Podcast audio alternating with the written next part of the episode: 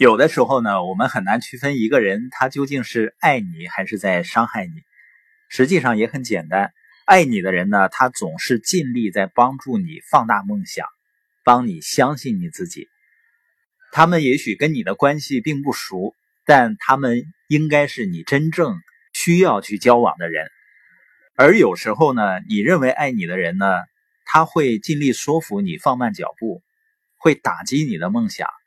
他不相信你，他们就是错误的人，因为他们在降低你。这样说起来呢，很多人情感上可能很难以接受。我们说的不仅仅是情感的问题，是智慧的问题。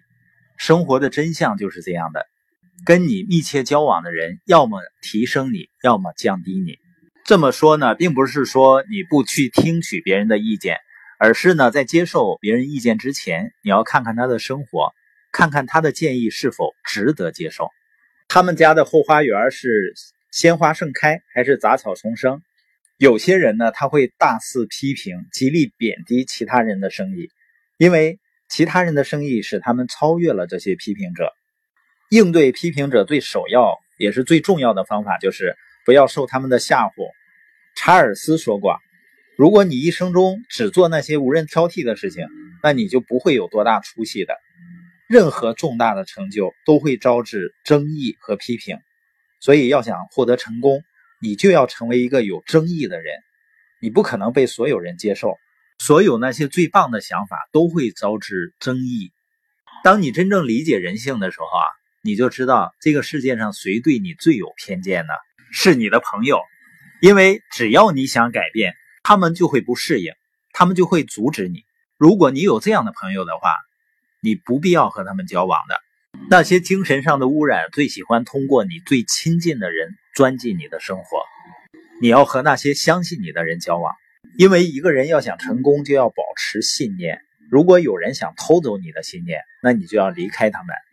如果你真正能理解这一点呢，你就不会再担心别人的看法，也不会再害怕批评，因为害怕批评是大多数人在追求成就过程中的死亡之吻。有能力的人在行动，无能的人呢在批评。怎么样判断一个人的能力呢？通常只要看看他会因为多少批评而泄气。根据一个人批评成功者的方式，你就可以知道他是个失败者。思维狭隘的人会第一个批评伟大的想法。所以，如果你真的想出人头地，你要等待的是更多的批评，而不是赞扬。如果你害怕批评，那你死去时会一事无成。那些贬低你的人，你根本就不用理他，他只不过是想让你和他们一样大小。成功者就是用别人扔过来的砖头打牢基础的人。所以，当你遇到反对声呢，那是正常的。即使是像耶格做了这么大的生意，在他生意的初期，也碰到过几乎所有的反对声音。有人嘲笑他，讥笑他，说你根本不可能成功。对于大多数人来讲，成功道路上最难理解的是什么呢？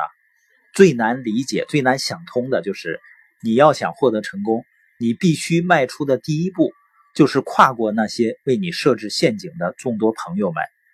人们大都都会对你说：“啊，无论如何，你是不会成功的。”这么跟你说话的人呢，我可以确定，他们认为你不会成功，那么他们就不会成功。还没有谁想过完整的生活，却没有经受过许多批评的。世界上最难理解的是，为了抓住梦想，你必须应对那些你关心的人对你梦想的非议。你发现呢？他们相信所有的童话故事，相信《绿野仙踪》里面的奥兹国，相信圣诞老人，甚至相信复活节的兔子，相信大脚怪，却就是不相信你。如果你继续跟他们来往，我就知道你是什么样的人了，因为告诉我你和谁来往，我就知道你是什么样的人。古语说呢，人跟狗一起躺下，就要跟跳蚤起来。乔西·比林斯说：“与其与无能者为友，不如同无能者为敌。”那些不尊重你梦想的人，也不会尊重你的信念的。本节播音的重点呢，就是你必须永远记住一点：不能给你提升的人，就是缩减你的人。